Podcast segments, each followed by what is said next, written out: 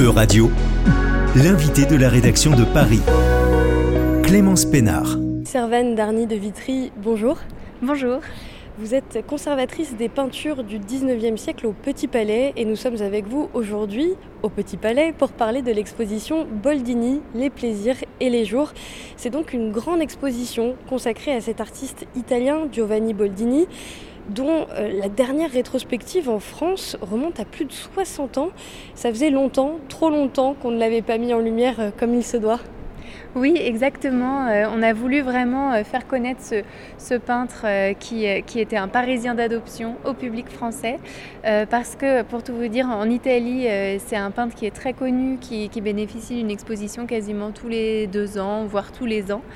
Et euh, en France, pas du tout. Alors la dernière rétrospective, effectivement, c'était au musée euh, Jacques Marandré en 63, 1963. Et puis on avait, il y avait eu aussi une exposition à Marmottan, au musée Marmottan en 1992 mais euh, moins, moins grande. Donc euh, voilà, disons qu'il y a un événement Boldini tous les 30 ans. En tout cas, pas de cette ampleur-là. Alors Boldini, on l'a dit, est italien. Il est né non loin de Bologne. Il rejoint ensuite Florence, puis Londres et enfin Paris. Et puis à Paris, il va s'installer à Pigalle, c'est bien ça? Oui, il a, quand il arrive à Paris en 1871, donc juste après la Commune, il euh, s'installe à Pigalle. Il va avoir plusieurs ateliers euh, voilà, sur, la, sur la place Pigalle. Et puis euh, un peu plus tard, quand le succès sera là, il va s'installer dans l'ancien atelier du peintre Sargent, qui était également un portraitiste, qui était boulevard Berthier donc dans la, le quartier de la Plaine Monceau. Euh, où euh, il va rester euh, jusqu'à la fin de sa vie.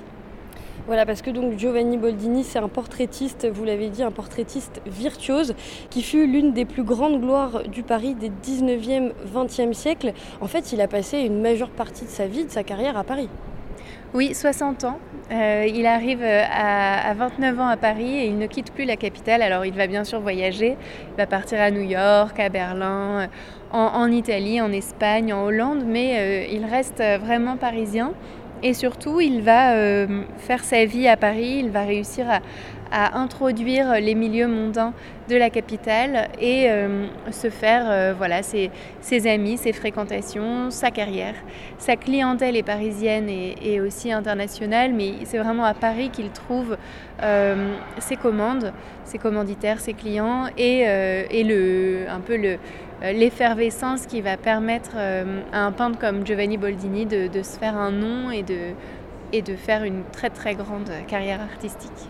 Voilà, Boldini, c'est un Italien qui dévore la vie parisienne et grâce à cette expo, on revit un peu euh, la belle époque. Finalement, il, va peindre de nombreuses célébrités et même l'aristocratie européenne. Oui, en fait, il, euh, euh, peint euh, effectivement toute une société faite de voilà d'aristocrates, mais aussi de, mondains, de, demi-mondaines également. Il peint tout, le monde du snobisme, hein, tel qu'on le connaît notamment à travers les romans, le, grand roman de Marcel Proust, à la recherche du temps perdu. Donc on est vraiment dans le, même univers que, celui décrit par Proust. D'ailleurs, Boldini euh, connaissait euh, l'écrivain et euh, il, peint en fait un peu les, les, personnages qui ont inspiré les personnages de Proust. Donc c'est cette société mondaine, snob, mais qui est finalement assez variée, qui est faite de dandys, d'esthètes, d'artistes, d'aristocrates, de bourgeois. Euh, d'industriels, de, collectionneurs, de diplomates. Et voilà, c'est pour ça qu'on retrouve effectivement euh, un peu tout le grand monde européen, mais aussi euh, international. on a également des, beaucoup de Chiliens, des diplomates chiliens qui sont représentés par Boldini. mais voilà, ça ne se limite pas, disons, à, Paris. On, toutes ces tout ce monde en fait voyage à Paris qui à l'époque est la, la, grande capitale culturelle de, la fin du 19e siècle. Ils viennent notamment à Paris voir les expositions universelles et euh, Boldini va, peindre effectivement tout ce beau monde. Paris, la capitale cosmopolite et européenne euh, et internationale. Merci beaucoup euh, Servane Darny de Vitry. On va faire un petit tour avec vous et regarder peut-être une ou deux œuvres de Boldini. Très bien. Donc euh, ici on est devant euh, un tableau qui s'appelle Feu d'artifice que Boldini a peint entre 1892 et 1895. Et en fait, c'est un, tableau qui, représente bien le, style boldinesque par excellence où en fait à partir de, la fin des années 80, il met au point son, style qui euh, consiste en une figure euh, voilà, qui occupe un peu la totalité de la toile, des toiles très, très grandes, très euh, verticales, où il y a très peu de profondeur dans les tableaux. il n'y a pas de, on ne voit pas de fond. La, figure se détache souvent sur un fond assez neutre qui parfois évoque l'atelier de Boldini. On, repère une moulure ou un bout de meuble dans un coin. Et puis surtout, euh, c'est un, portrait euh, qui, présente un visage finalement assez modelé, assez fini, avec un style voilà, bien, bien achevé. Et autour de ce visage, euh, le peintre se, lâche totalement. il, voilà, il se permet une très très grande modernité dans la manière de peindre, de manière extrêmement fluide et aussi très gestuelle. On, imagine que euh, le peintre en a mis de la peinture un peu partout dans l'atelier en peignant cette toile qui virevolte et puis voilà, il fait tourner les, euh, les figures dans ses, dans ses œuvres, il crée du mouvement et ça permet de, de, de, montrer que Boldini est vraiment un peintre qui synthétise à la fois le classicisme et la modernité dans ses, dans ses portraits. Feu d'artifice, ça porte euh, bien son nom. Oui, c'est un, portrait qui semble exploser. J'avais une question. Les célébrités, ou en tout cas les, personnes qu'il peint, euh, dont il fait le portrait, elles sont donc dans son atelier, elles posent à chaque fois? Tout à fait. Euh, c'est toujours des, modèles qui viennent poser dans son atelier. D'ailleurs, toujours chez lui. Il y a un côté un petit peu. Euh, voilà, il veut maîtriser euh, les choses. il n'est pas rare qu'il se serve d'ailleurs dans la garde-robe des modèles pour habiller le modèle comme il veut qu'elle soit habillée pour l'occasion, pour le portrait.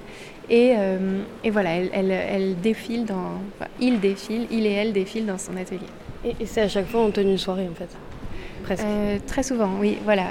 très souvent tenue de soirée, parfois. Alors, vous savez, euh, à l'époque, la mode était très complexe. Donc, il y a le, manteau du soir, euh, le manteau de l'après-midi, la, la, tenue de, dîner, la tenue de goûter, la tenue de thé. Donc, on peut il y a un peu des, des, petites subtilités, mais en tout cas, toujours extrêmement bien, bien habillé parce que c'est aussi le peintre qui va magnifier la, la haute couture et la mode de l'époque. Le beau Paris, la belle époque. Merci. Nous sommes devant euh, un, tableau intitulé Scène de fête au Moulin Rouge qui est conservé au musée d'Orsay, euh, qui, qui est euh, un, des, un des portraits de la, de la, enfin, une sorte de portrait de la vie parisienne de l'époque. Le Moulin Rouge en 1889 vient d'être inauguré et c'est un lieu qui est déjà mythique. Euh, grâce notamment bah, au French Cancan. Mais ce qui est intéressant dans ce tableau, c'est que euh, Boldini ne, s'intéresse pas euh, particulièrement au spectacle qui se joue sur la scène, dans le fond à gauche du tableau, mais plutôt qui flou en fait, qui reste voilà, qui reste flou, qui reste indéterminé et qui voilà, qui est simplement évoqué par des par des petites taches de lumière.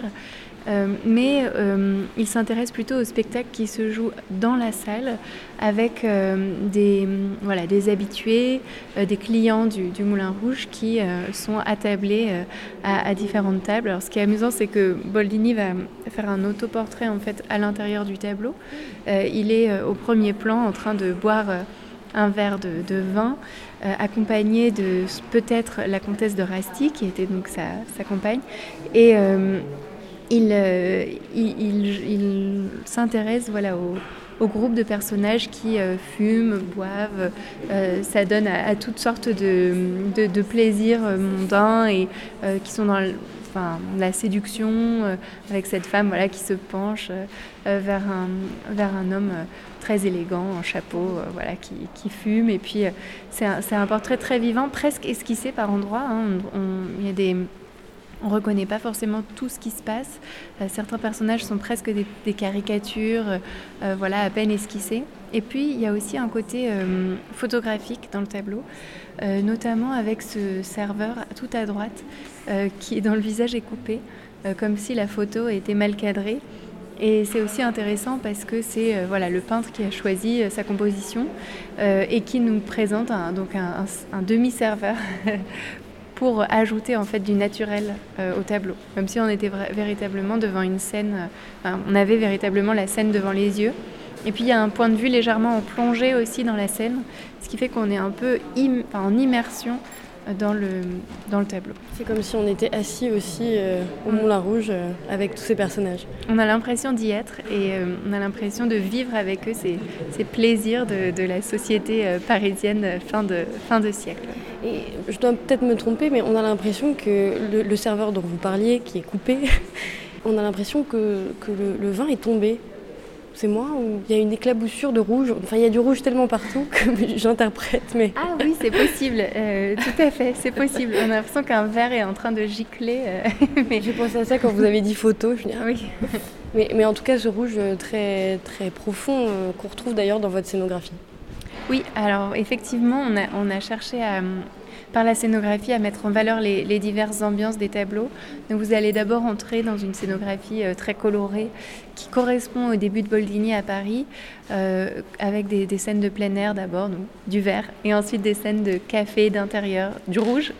Et puis ensuite, on, va rentrer euh, dans une sorte de, reconstitution par la scénographie de, de, l'atelier de Boldini, qui était un atelier très bourgeois avec des moulures, des, boiseries, des fonds gris.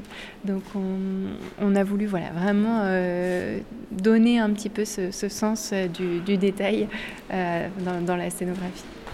Merci beaucoup, Servane Darny de Vitry. On le rappelle, vous êtes la conservatrice des peintures du 19e siècle au Petit Palais.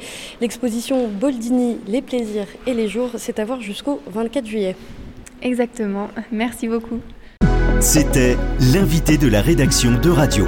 Retrouvez dès maintenant les podcasts de la rédaction sur euradio.fr.